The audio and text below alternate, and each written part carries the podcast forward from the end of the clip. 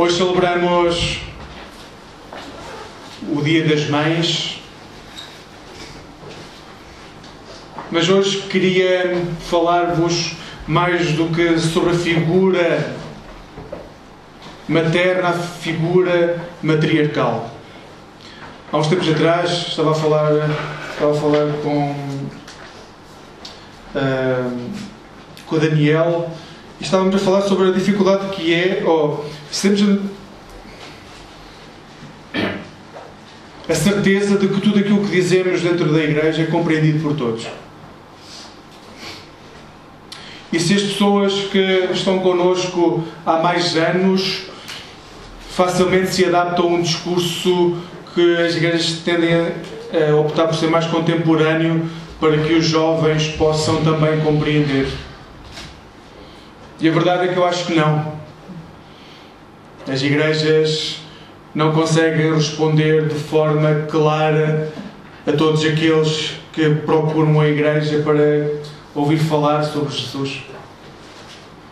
E isso faz com que haja vazios entre aqueles que há décadas frequentam a igreja e os novos. Porque a linguagem que usamos é sempre uma escolha que fazemos. E hoje vamos ouvir a história sobre uma mulher que, cujas circunstâncias da vida fizeram com que ela também se sentisse perdida. E a única opção quando nos sentimos perdidos, seja onde for, é a resposta dada em amor. Há dois livros na Bíblia que os homens gostam de ignorar completamente. É Ruth e Cantares de Salomão, porque acham que são livros que são para as mulheres lerem.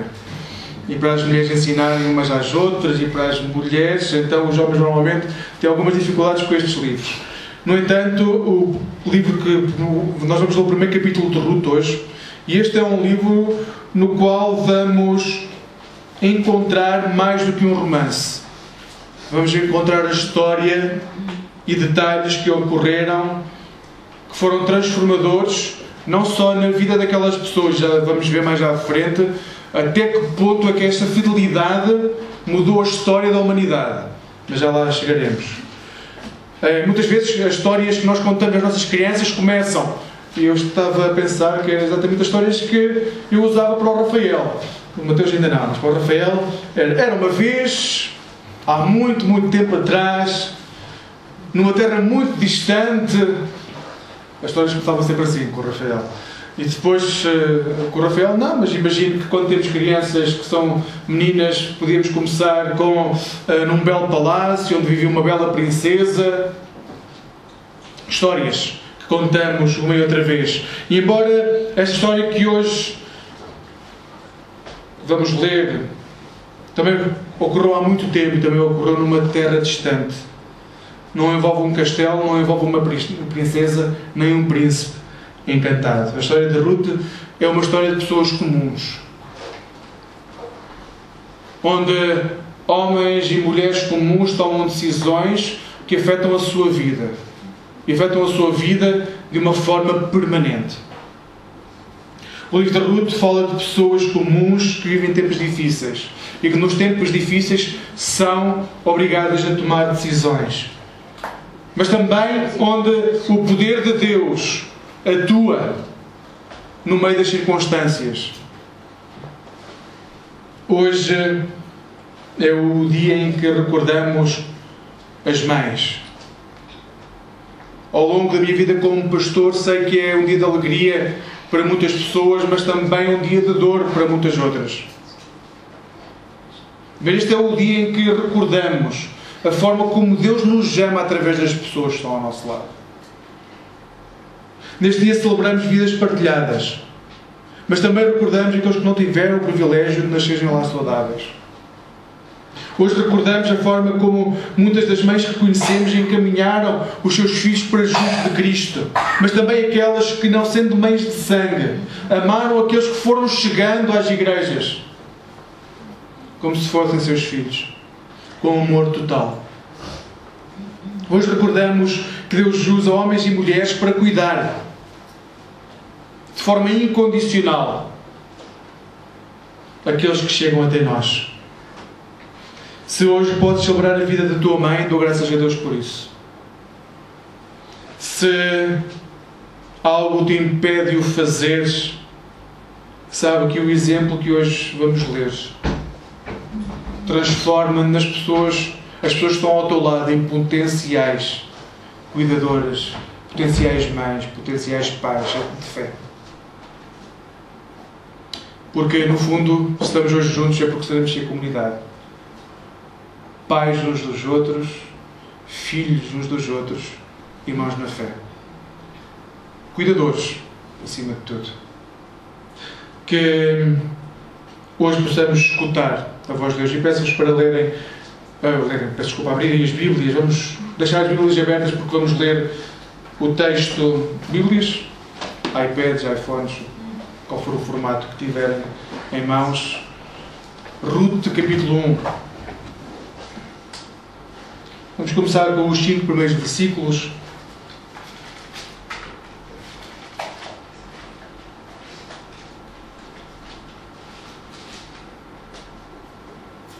Nos dias em que julgavam os juízes, houve fome na terra. E um homem de Belém, de Judá, saiu a habitar na terra de Moabe com a sua mulher e os seus filhos.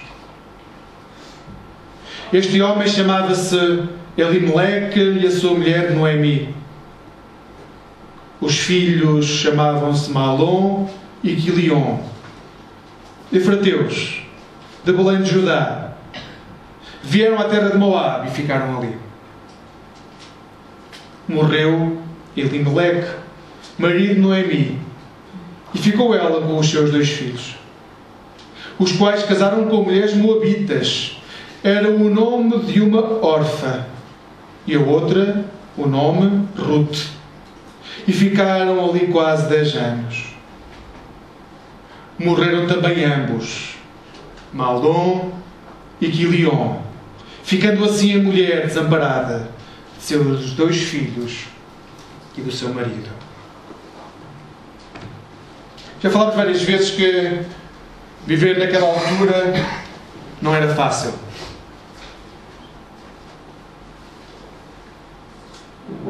Estes eram dias sombrios. Para Israel, então, eram dias terríveis. Juízes, falando desta época, em Juízes 21, diz-nos que eram dias em que todos fizeram o que estava certo aos seus próprios olhos. Juízes 21. Era um dia em que cada um fazia aquilo que era certo, não segundo a vontade de Deus, não segundo as leis, mas fazia aquilo que era certo aos seus próprios olhos. E nós sabemos que ao longo da história, quando isso acontece, é meio caminho andado para a destruição. Quando os homens e mulheres decidem fazer aquilo que é certo aos seus olhos e não aos olhos de Deus. Mas mesmo durante estes tempos sombrios, Deus fez coisas maravilhosas. Deus reservou duas pessoas marido e mulher, para serem luz num tempo difícil. O nome dele era Elimeleque e só o seu nome me impunha respeito, por Elimeleque significa literalmente Deus é o meu rei. Imaginem-se passar na rua e alguém chamar-vos Oh Deus é o meu rei. Era o nome dele, ele não podia fugir a este nome. Era o nome que ele tinha desde que nasceu. Deus é o meu rei testemunho. Um testemunho que ele não conseguiria fugir. Também havia Noemi, que se pode. Era um nome que queria dizer encantadora e transmitia beleza exterior e interior. Deus uniu. Deus é o meu rei com aquela que era bela para nos trazer uma história de fidelidade. No tempo em que Elimelech e Noemi se reuniram, havia uma fome enorme na terra de Israel. Apesar disso, e como a maior parte dos casais de todas as épocas, talvez menos nesta época, uh, Noemi e Elimelech tiveram dois filhos. E os seus filhos, um era Malom, e Malom significa literalmente insignificante. E Quilion, que significa literalmente o quebrantado. Sabem que todos os nomes na antiguidade tinham significados. Então, Deus é o meu rei e a bela ou a encantadora tiveram dois filhos e deram aos seus filhos o nome de insignificante e o quebrantado. E a Bíblia diz-nos, no texto que lemos, que havia uma grande fome sobre a terra. O Senhor deu a Israel uma promessa clara. Se seguirem as minhas promessas, vem isso em quase todo o livro de Deuteronômio. É um bom livro para lermos, Deuteronômio. Se cumprirem as minhas promessas, se agarrarem aquilo que eu vos digo, se seguirem os meus mandamentos, habitarão na, habitarão na terra que eu vos dou. E não só habitarão na terra, como a terra dará fruto, e sereis férteis, e crescerão, e se multiplicarão. Se multiplicarão. Esta era a promessa. Percorre todo o livro de Deuteronômio, e podem ver isso de uma forma muito clara em Deuteronômio 7. Porém, o povo escolheu ignorar esta promessa. E em vez de seguir as promessas de Deus, de serem fiéis para ganharem em retribuição aquilo que seria uma terra fértil, em vez disso, escolheram afastar-se de Deus. E como diz Juízes, cada um vivia segundo o seu próprio desejo, a sua própria vontade aquilo que é, ainda hoje consideramos o achismo. Eu acho que, por isso vou seguir aquilo que eu acho. A pós-modernidade não tem coisas só de hoje. Como resultado da rebelião que encontramos, a terra foi assolada por uma grande fome. E Elimelech e Noemi sofreram como os seus vizinhos sofreram. É porque se a chuva cai para o justo e para o injusto, a fome, quando vem, também é para o justo e para o injusto. Quando um país é um país rico, distribui a riqueza por justo e por injusto. Quando um país passa fome, como encontramos ontem, ou esta temos visto nos últimos dias, o que se passa em países, mas já não digo aos países que estão constantemente em guerra. Mas Venezuela, Cuba, onde não há comida. E não há comida para justos e para injustos. Então, Noemi e Elimelech sofreram as consequências. E a fome foi tão severa que a fé deste casal foi testada. E, ao ser testada, este casal cometeu dois erros. O Elimelech cometeu dois erros. Ele pensou que uma das possibilidades para alimentar a sua família, e digo erro sem nenhuma, sem nenhuma conotação eh, moral sobre a escolha que foi sua, porque provavelmente todos nós faríamos exatamente o mesmo. O primeiro erro de Elimelech foi achar que viviam melhor em Moab, porque Moab não estava a passar por fome. Agora, como pais, imagino, como mães, imagino que para nós não seria um grande dilema entre escolher ver os filhos a passar fome e pegar na nossa família e ir para uma terra estrangeira para alimentar os nossos filhos. Porém havia um problema. Deus tinha proibido que os israelitas se misturassem com os moabitas. Aquela era uma terra onde os israelitas não deviam morar. Aquela era uma terra do qual os filhos de Moab não deveriam casar com os israelitas, porque a fé dos israelitas devia permanecer pura, fiel a Deus. E Deus sabia que quando aqueles que o seguiam, se misturavam com outras nações, o mais normal e o mais comum era que, em vez de as pessoas com quem se casavam juntarem-se à fé dos israelitas, eram os israelitas que abandonavam a sua fé para seguir os deuses estrangeiros.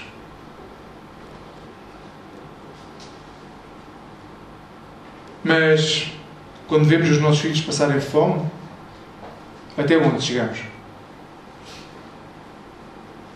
Elimelech e Noemi pegaram na sua família e foram para uma terra onde pensaram que iam passar por um curto espaço de tempo até que a fome passasse. Só que o texto diz-nos que ficaram pelo menos 10 anos nesta terra. Agora, só uma nota: Moab era uma nação estrangeira que Deus tinha proibido que os habitantes de Israel se misturassem. Era uma proibição. Só como diz Juízes, naquela altura, os homens faziam aquilo que era certo aos seus olhos. Mesmo quando Deus diz, não façam. Podem, podemos achar que as consequências de imediato não são más. Aliás, a consequência de imediato foi os filhos passaram a ser alimentados, certo? Todos nós faríamos o mesmo. Já vamos ver as consequências trágicas. Segundo, o compromisso de Elimelech levou-o longe demais, porque ficou muito mais tempo na terra do que inicialmente achava que iria ficar. E seu primeiro erro foi ir para longe do lugar que Deus tinha prometido à sua descendência, que seria a sua casa. O segundo erro foi permanecer mais tempo do que aquilo que tinha programado. Permanecer. E estes dois erros tiveram um custo elevadíssimo. Não nos é dito quanto tempo depois Elimelech morreu, mas ele morreu na terra de Moab. A terra fértil, que seria a fuga para aquilo que era a fome que passava, foi o local da sua morte.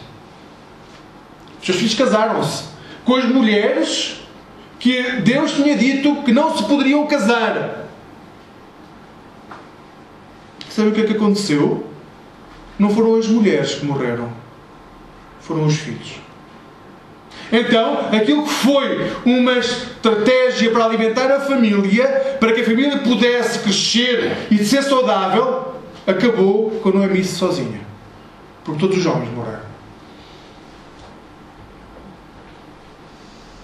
Uma matriarca que tinha achado que ao longo da sua vida tinha feito as escolhas corretas para que a sua família pudesse sobreviver. Chega um momento da história em que está só, completamente só, sem família, numa terra estranha, no qual era considerada uma pagã, onde não tinha direitos, simplesmente porque quando tomou uma decisão achava que era a decisão correta, só que era a decisão do seu coração, não a decisão que Deus tinha programado para ela. Elimelec e Noemi amavam a Deus, nada no texto nos diz que não o faziam. Eles dedicaram as suas vidas a Deus. Foram testemunho. No entanto, esqueceram-se que o coração humano facilmente se enche de falsos deuses. Vamos ver isso. Partir do versículo 6.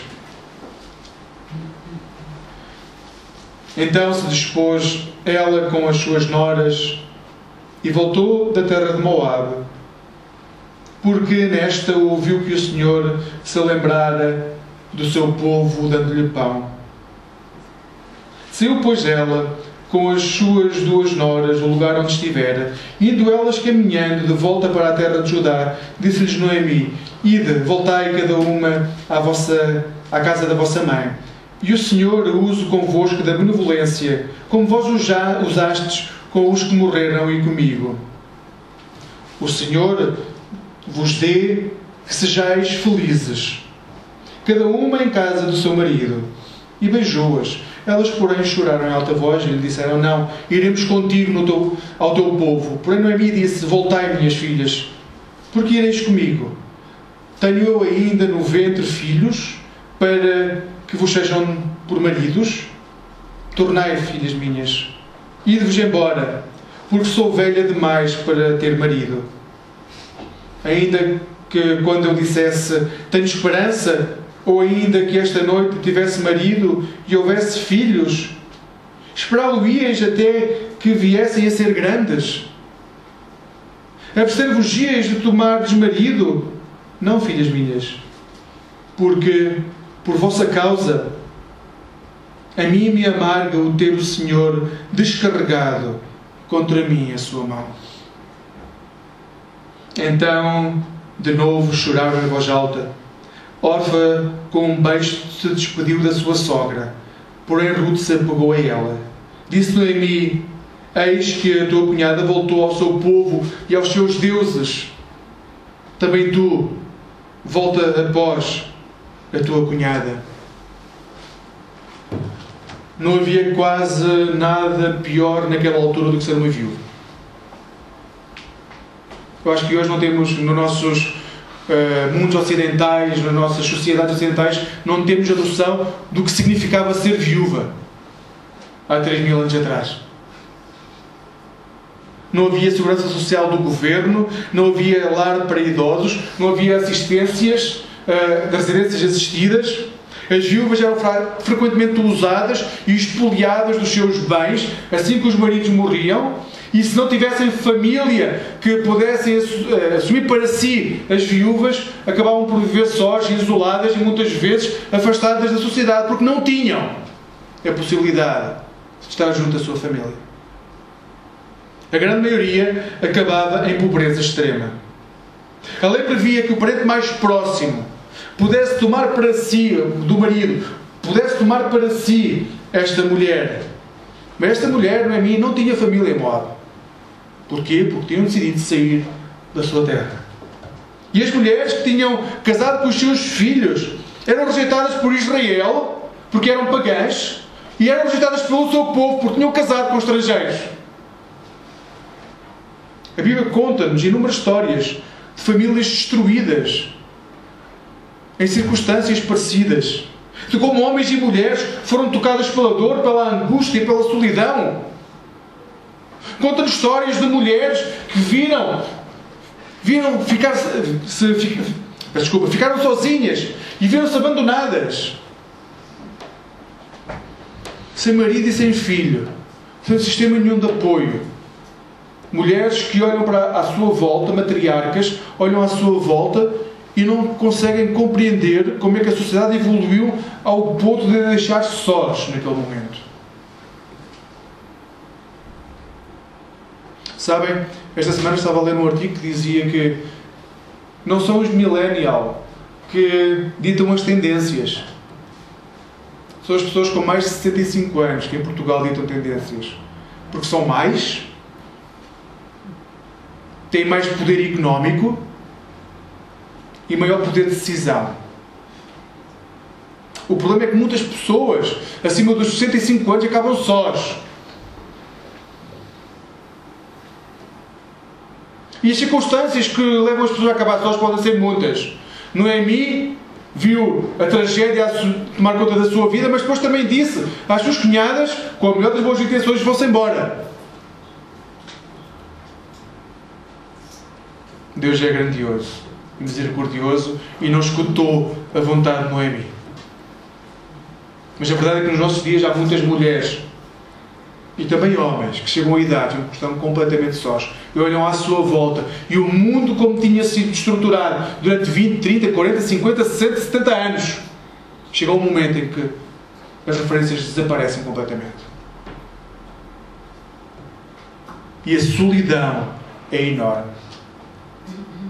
Então Noemi nesse, com esse sentido de proteção que acho que a maior parte dos, matriar, dos patriarcas e das matriarcas tem, não queria que o seu peso fosse o peso das suas filhas adotadas. Mandas embora. E o problema é quando mandamos as pessoas embora é que as pessoas podem ir embora. E Orfa foi. Orfa abandonou Noemi Noemi tinha desistido da vida. Ela já não sabia o que fazer, já não tinha nenhuma estrutura que a pudesse acompanhar. A dor de perder o marido, a dor de perder os seus dois meninos, a dor de perder a sua terra, a dor de perder a terra onde estava, que também não era sua. Teve um preço elevado. E vejam a confissão de Noemi no, no versículo 13. Será que vocês são capazes de passar o resto da vida sem um marido? Porque eu já não tenho como vos dar marido. E a única hipótese daquelas mulheres voltarem a casar dentro de uma família era elas estarem em idade fértil e pudesse ter um marido e ele pudesse crescer e aquelas mulheres, mesmo muito mais velhas, pudessem se tornar mulheres do filhos, dos filhos que iriam nascer. E Noemi diz: Eu já não tenho essa capacidade, eu já não vos vou dar filhos. E tenho que vos dizer mais: a minha alma está completamente angustiada porque vocês estão nesse lugar por culpa minha. É esta tendência que nós achamos sempre que as circunstâncias são consequências. unicamente aquilo que nós somos. E não somente isso, isso nos leva a uma angústia profunda. Hoje chamamos de depressão. Se forem a ler a Bíblia de início ao fim, vão descobrir que muitas das pessoas que nós vemos nas páginas da Bíblia iriam encaixar-se naquilo que hoje chamamos pessoas depressivas. Pessoas que olham para as circunstâncias, deixam de ter esperança e afogam-se em dor e em mágoa. Esta é o género de reação que podemos ver em Noemi, mas se forem a Jeremias, que escreve um livro todo, tendo por base depressão, ou Isaías, vão encontrar imensos homens e mulheres que são tocados por esta realidade. A verdade da presença gloriosa de Deus é substituída pela angústia. E diria que, se todos nós, ao longo da nossa vida, passamos por momentos como este. Em que a presença gloriosa de Deus, em que o seu amor, em que a sua presença majestosa é substituída pela nossa angústia, pelo nosso medo. Como víamos há pouco no, no versículo, estávamos a por uma fé que enfraquece. Dá para sentir eh, o desespero de Noemi quando ela decide desistir da vida, desistir das pessoas que a amam, as únicas pessoas que ela ainda tem com ela. A sua depressão é expressa na exortação que faz a órfã, vão-se embora.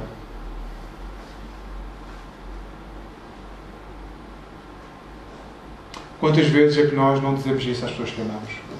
Com a melhor das boas intenções, mas não dizemos vão-se embora. Orfa escolheu regressar e, na realidade, o texto não a culpa. Ela não tinha família em Israel, ela não tinha futuro em Israel, provavelmente ela iria ser mal vista em Israel. Ela seria considerada inimiga do Estado. Em tempos difíceis, ela iria sofrer e sofrer muito. E em tempos difíceis, Orfa fez aquilo que todos nós somos tentados a fazer quando passamos por momentos difíceis, que é regressar ao que tínhamos antes. Mesmo que não fosse bom, pelo menos nós conhecíamos o que tínhamos. O povo de Israel, quando saiu do Egito, ao longo de 40 anos, a única coisa que dizia era: Eu quero regressar para o Egito, porque apesar de ser escravo, pelo menos eu sabia o que é que tinha. Sim, à frente estão as promessas gloriosas de Deus. À frente está a terra prometida, mas lá atrás nós tínhamos sopa. E esta é a tentação que todos temos em tempos difíceis. É deixar de olhar para a frente e para as promessas e para aquilo que queremos alcançar e regressar para onde estávamos antes, porque pelo menos aí podíamos chorar na nossa autocomisseração e dizer coitadinhos que nós somos. Mas pelo menos sabíamos o que tínhamos. Sabíamos como sofrer. Sabíamos como chorar. Esta é a tentação de todos os tempos. Mas o triste resultado que nós vemos em Orfa é que o nome dela, dela desaparece da história. Ela voltou para trás, para aquilo que tinha antes, e o nome de Orfa não se ouve mais na Bíblia. Desapareceu para sempre. É o que acontece quando nós regressamos ao que tínhamos antes. Quando iniciamos uma caminhada e não vamos até ao fim com, com Cristo, é o nosso nome desaparece. É que é fácil desistir. É o mais fácil. Desistir é sempre o mais fácil. O difícil é darmos tudo de nós próprios, mesmo quando nos apetece desistir. Mas foi isso que Ruth fez. Deu tudo de si mesmo. E deu tudo de si mesmo até ao limite. Ela não iria abandonar a sua mãe. Porque era mãe já. Mesmo que isso significasse que acabar, acabar a sua vida de forma solteira, sozinha, a apanhar as migalhas que iam da mesa dos ricos. A confissão de Ruth dá esse testemunho e é gloriosa. Peço que estamos a acabar de ler o capítulo a partir do versículo 16. Disse, porém, Ruth: Não me instes para que te deixe e me obrigue a não seguir-te. Porque aonde quer que fores, eu irei. E onde quer que pousares, ali pousarei eu. O teu povo é o meu povo e o teu Deus é o meu Deus. Onde quer que morreres, morrerei eu. e aí serei sepultada. Faça-me o Senhor o que bem lhe aprover. Se outra coisa que não seja a morte me separar de ti. Vê depois Noemi de todo que de todo estava resolvida a acompanhá-la, deixou de insistir com ela. Então ambos foram, até que chegaram a Belém. Sucedeu que ao chegarem ali, toda a cidade se comoveu por causa delas. E as mulheres diziam: Não é esta Noemi? Porém ela lhes dizia: Não me chamais Noemi, chamai-me Mara, porque grande amargura me tem dado o Todo-Poderoso. Ditosa eu parti, porém o Senhor me fez voltar pobre, para que, pois, me chamareis Noemi, visto que o Senhor se manifestou contra mim e o Todo-Poderoso me tem afligido.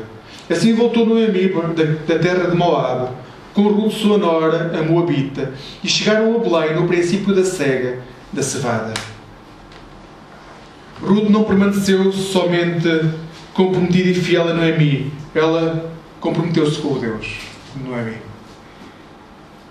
Ruth rejeitou os deuses dos seus pais biológicos e a partir daquela altura abraçou o Deus de Israel, porque era o Deus, Noemi. E isto é a expressão máxima de amor que podemos ter com alguém. É desistir daquilo que nós achamos ser correto para amar até ao limite aquele que está ao nosso lado. Até ao limite. E significou o abandono da família, certamente a rejeição de todos, porque os moabitas que abandonou nunca mais iriam aceitá-la de volta porque ela iria para uma terra estranha. Os israelitas iam olhar para ela como uma pagã cujos filhos tinham morrido de Noemi, por isso o marido de Ruth estaria morto. Quem sabe se por alguma maldição desta estrangeira. E o Deus daquele que tinha por nome Deus é o meu Rei e da encantadora a bela Noemi. Olhava agora para esta família destruída.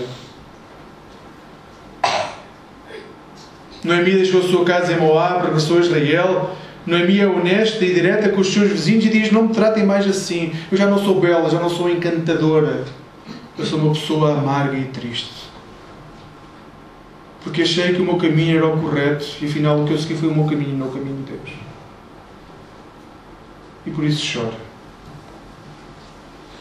Este é o problema quando queremos alimentar os nossos filhos de forma imediata e nos esquecemos que aquilo que Deus tem projetado para eles pode ir muito mais além do que os próximos meses.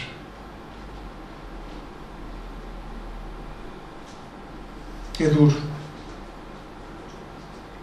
É duro chegar ao final da vida como matriarca e sentir que a vida foi uma tristeza. Mas ouçam, irmãos, irmãs, é assim que grande parte da população chega ao final da sua vida e é triste. E é triste que as igrejas não tenham uma palavra de esperança. E é triste que cristãos não façam com que a sociedade, pelo menos o mundo que os rodeia, que os rodeia, possam ter esperança que vai muito além daquilo que é o aqui e agora, as circunstâncias do momento. Porque se nós não temos nenhuma esperança para dar às pessoas que chegam ao final de uma vida tristes e amarguradas, que Deus é este que nós conhecemos?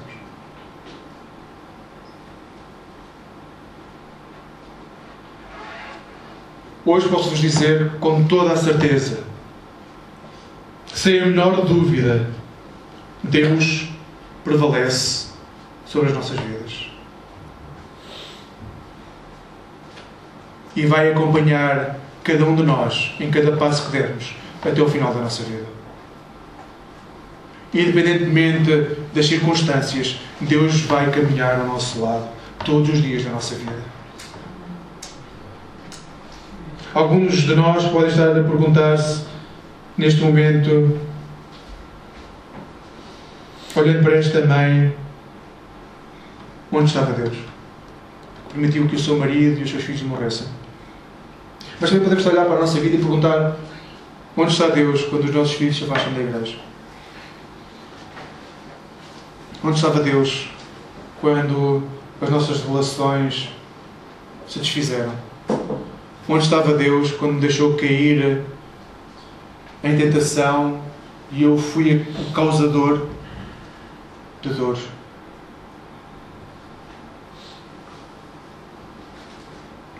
Pois a resposta é clara, segundo a Bíblia. Estava exatamente ao vosso lado. Não se moveu um centímetro nesses momentos. E não deixou de vos amar por um instante. Porque o Deus que nós encontramos na Bíblia é um Deus sempre presente. Emmanuel, Deus conosco. Ele estará sempre connosco, independentemente dos passos errados que dermos. Sim, tudo aquilo que fizermos tem consequências. Mas quer antes, quer depois, Deus estará ao nosso lado a amar-nos. E em alguns momentos vai colocar ao nosso lado pessoas como Ruth. Pessoas que nós afastamos, de forma consciente ou não, mas que permanecem ao nosso lado para nos amar. E nos dizer: O teu Deus é o meu Deus. Onde tu morreres, independentemente de todas as neiras que faça, eu morrerei contigo. Todas as vezes que me tentares afastar, eu estarei contigo.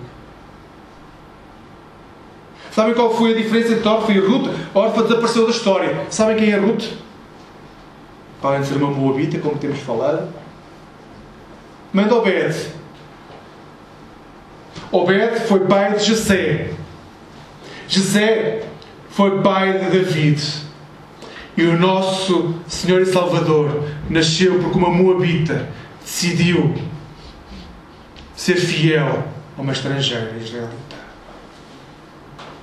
Sim, às vezes queremos que tudo aconteça já e agora. Mas a fidelidade que vamos demonstrar aqui e agora, por aqueles que estão nossa, ao nosso lado, poderá unicamente ver-se passado anos, dezenas de anos. Mas não deixará de ser o projeto de Deus.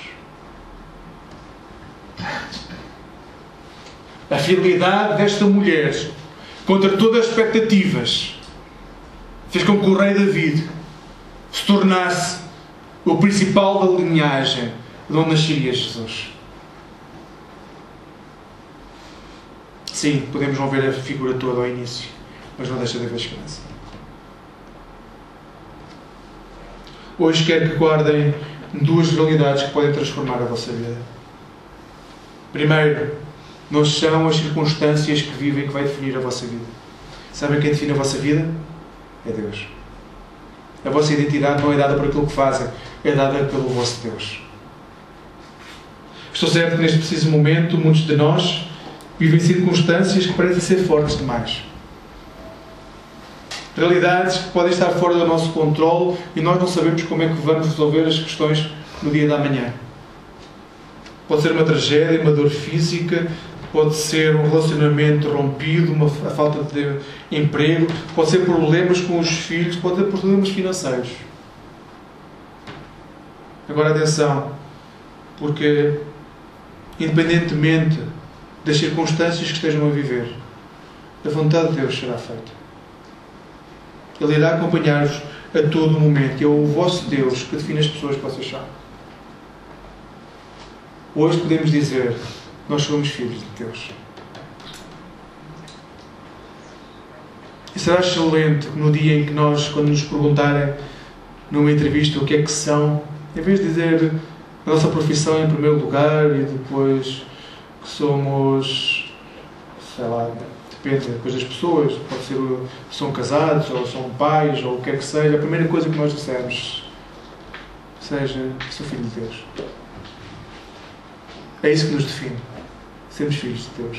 Tudo o resto é uma consequência de sermos filhos de Deus. Porque é Deus que nos define. É a nossa relação com o Pai que nos define. Ruth era uma mulher que não conhecia a Deus. Elimelec conhecia a Deus. Elimelec conhecia a Deus, no entanto escolheu afastar-se da segurança de Deus e da provisão de Deus. E o resultado foi o desastre familiar. Ruth não conhecia a Deus. No entanto, abandonou a sua terra para seguir a Noemi, a sua nova mãe, abraçar o seu Deus, e esta obediência fez com que da sua do seu ventre nascesse o Messias da humanidade. É Deus que nos defende. Elimelech ficou apenas conhecido como um homem cujo nome dava testemunho do Deus que era seu rei.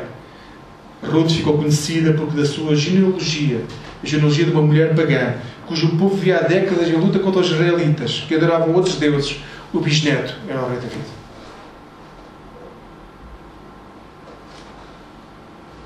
Segunda coisa, sejam pacientes. Primeira coisa é Deus que nos define. Segunda coisa, sejam pacientes. E esperem pelo tempo de Deus, porque esta é a segunda coisa que temos de saber: desistir não é opção.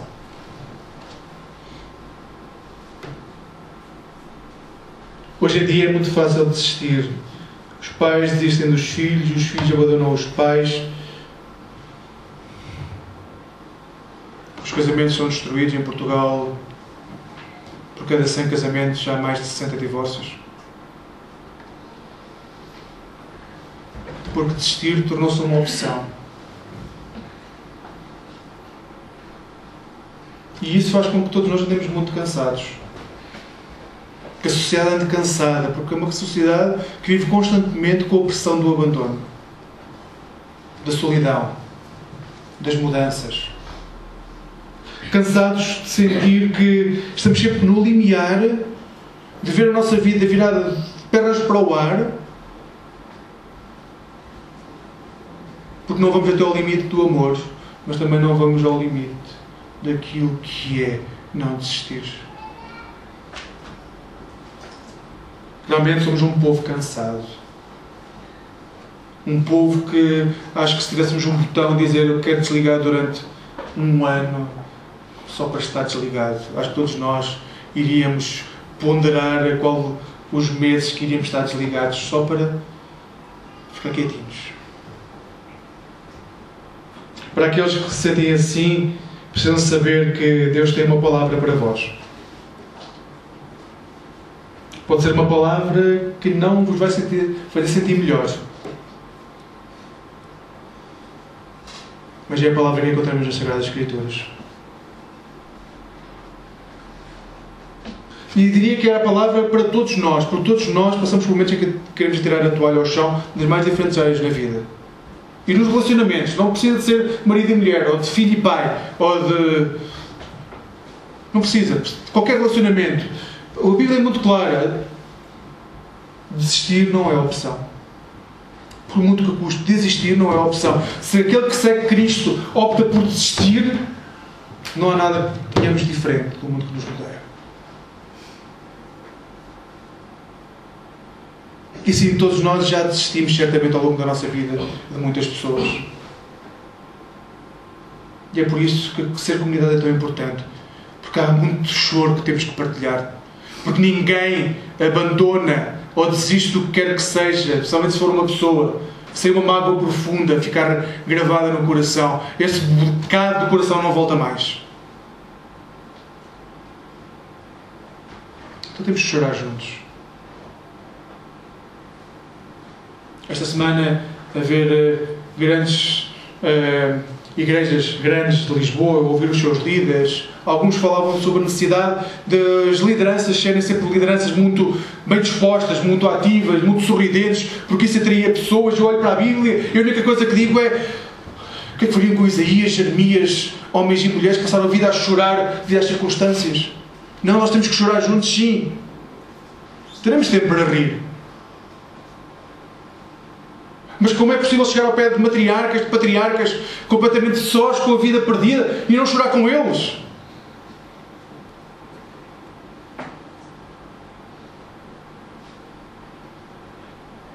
Chorar é quando nós colocamos, colocamos o nosso coração ao coração de quem está ao nosso lado e sentimos a sua dor. Como sendo nossa, esse é sinal de amor. É sinal de respeito é sinal que estamos dispostos a caminhar até que a restauração seja completa.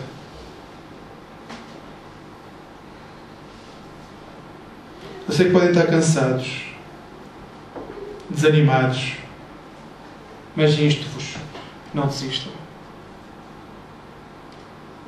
Não desistam. Noemi, a mãe e a Ruta filha não conseguiam saber o que a esperava, mas Deus sabia o que esperava.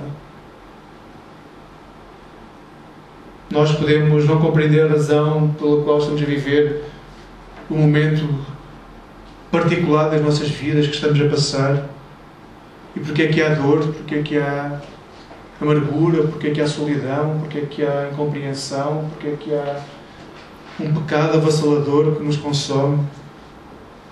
Mas Deus está lá à frente onde nós não estamos. Ouçam, Deus está lá à frente. Ele está à nossa espera. E vai-nos estar a abraçar independentemente do caminho que percorrermos. Ele está lá e está os propósitos.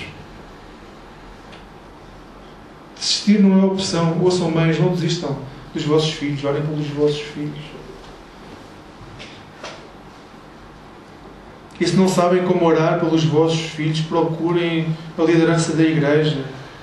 A igreja ensinar-vos já a orar pelos vossos filhos. Mas filhos, não desistam dos vossos pais. Orem pelos vossos pais. E quando digo orar, não é uma oração mecânica, Senhor, guarda-os. Não, é qual é o vosso coração. A oração, sabem, a oração não é para moldar o coração de Deus. Graças a Deus, isso aí já está bem formado, já está bem formatado. Deus já sabe o que é que quer. Quando nós oramos, estamos a moldar o nosso coração à vontade de Deus. E o mandamento da Bíblia é claro: honra o teu pai e a tua mãe. Pais, respeitem os vossos filhos. Amem os vossos filhos até o limite. Então orem uns pelos outros. Deixem que o vosso coração seja moldado pela vontade de Deus. Mas pais, não desistam das vossas mulheres que são mães. Orem por elas. Mães, orem pelos vossos maridos que são pais. O objetivo é chegarmos ao final da vida como matriarcas, como patriarcas, como homens e mulheres, rodeados daqueles que amamos e que nos amam.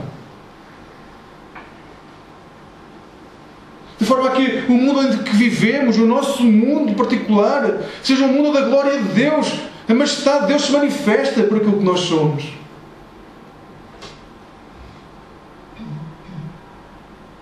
Acho que pais e filhos choram um pouco juntos gostam mais de sorrir. Mas também acho que pais com pais choram um pouco juntos. Aliás, hoje em dia chorar parece que é uma coisa que está fora de moda. Temos que partilhar mais vida. Temos que descobrir o que Deus já está a fazer de forma grandiosa e o que irá fazer através de nós e dos nossos filhos. Porque Quer os pais, as mães e os filhos são preciosos. Sabem porquê? Porque todos somos filhos de Deus. E não há nada que nos defina melhor do que dizer que somos filhos de Deus. Amados até ao limite por Jesus na cruz do Calvário. Não há amor maior do que esse. Por isso, hoje, que possamos sentir esse amor de Deus a inundar-nos Obviamente que quem tem barreiras, quem tem dor e sofrimento, provavelmente vai continuar a ter quando sair deste lugar. Mas também poderá ter a certeza que pode procurar esta comunidade para chorar e caminhar junto. Porque a vida não tem que continuar a ser o que foi até agora. Talvez vejam nascer roots na vossa vida, em pessoas que não estavam à espera que o fizessem e que os possam acompanhar o resto da vida como pessoas fiéis, comprometidas com a vossa dor e com o vosso sofrimento. E ora Deus para que todos nós possamos encontrar nesta igreja esse espaço de choro e de alegria, para que a glória de Deus se manifeste depois do choro.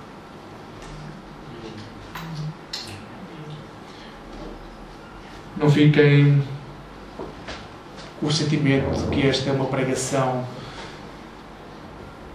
apenas que vos quer deixar tristes pelo vosso passado. Olhem para o futuro, Deus está lá.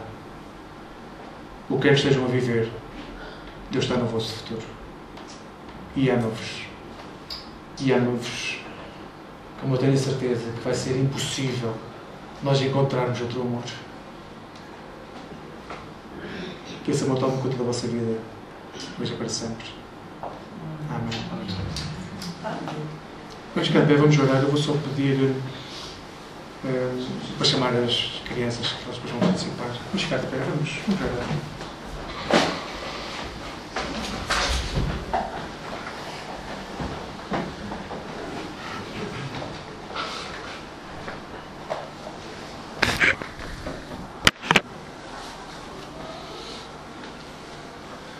Bondoso Deus,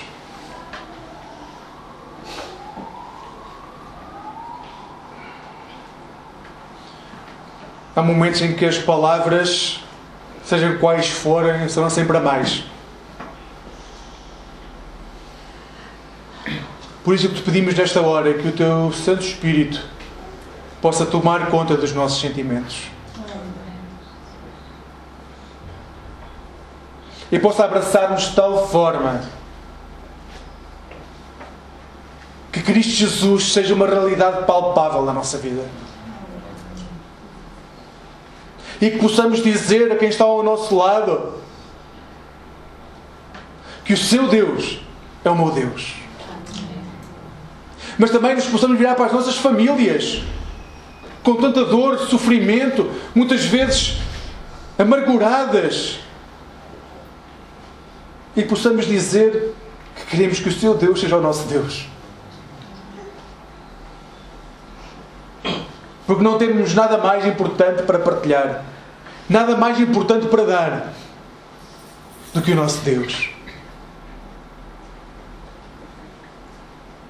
Mas, Senhor, para isso, ajuda-nos a tomar o exemplo de Ruth e ajuda-nos a ser servos, ajuda-nos a amar sem limite quem está ao nosso lado. Porque estamos certos que a tua vontade vai ser grandiosa nas nossas vidas.